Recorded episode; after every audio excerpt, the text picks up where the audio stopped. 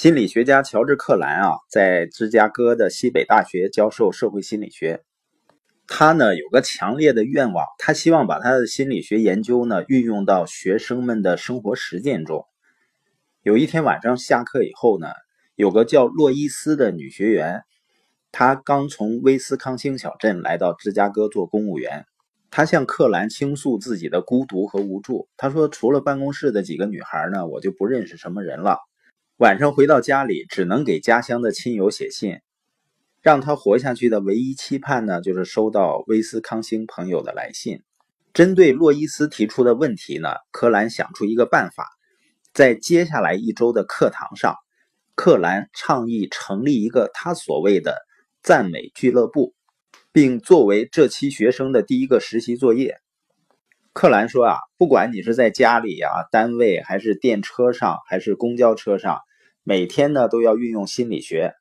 也就是呢，每天都要真诚的向三个不同的人表达赞美之词。如果愿意呢，你可以向更多的人说。但是作为及格标准，三十天内每天至少要赞美三个人。三十天的实习结束以后呢，学员们需要就这次实习体会写一篇文章或者报告。内容呢，包括学员们观察到的周围人的变化，以及学员生活态度的改变。一些学生呢对这次实习很抵触，有的呢抱怨说到时候不知道自己应该说什么，还有一些人呢担心遭到拒绝。很多学员还认为呢，夸赞自己不喜欢的人是不是很虚伪啊？比如说你遇到一个你不喜欢的人，还要去赞美他。一个男同学就说啊，你不感到虚伪吗？克兰回答说啊，赞美敌人并不虚伪。赞美是一种对某些事物值得肯定的特性或者优点真诚的褒扬。你会发现呢，没有人是一无是处的，也没有人能够十全十美。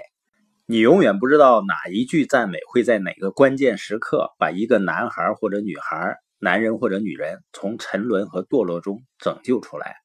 克兰的学生们慢慢就发现啊，他们真诚的赞美对周围的人产生了积极的影响。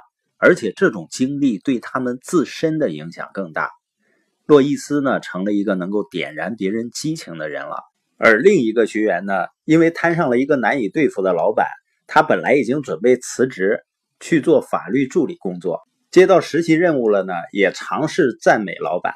虽然一开始也羞于启齿，最终呢，发现老板的粗鲁蛮横不仅大为收敛，他对老板的憎恶也大大改观。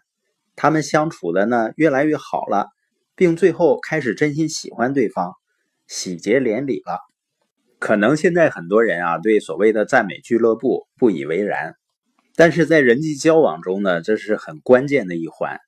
约翰呢把它称为叫电梯法则，也就是在人际关系中，我们既可以提升他人，也可以压低他人。他教学生要主动起来。克兰说啊，世界上最缺乏的是欣赏。人们最渴望赞美，但必须得有人先起头，先开口向同伴说好话。他很赞成本杰明·富兰克林的观点：正如我们要对每一句废话负责，我们也必须对每次毫无价值的沉默负责。本节播音呢是谈到人际关系中的电梯法则，也就是说，在人际关系中，我们既可以提升他人，也可以压低他人。那我们想想看。在别人看来，我们每天是在提升了他们，还是压低了他们呢？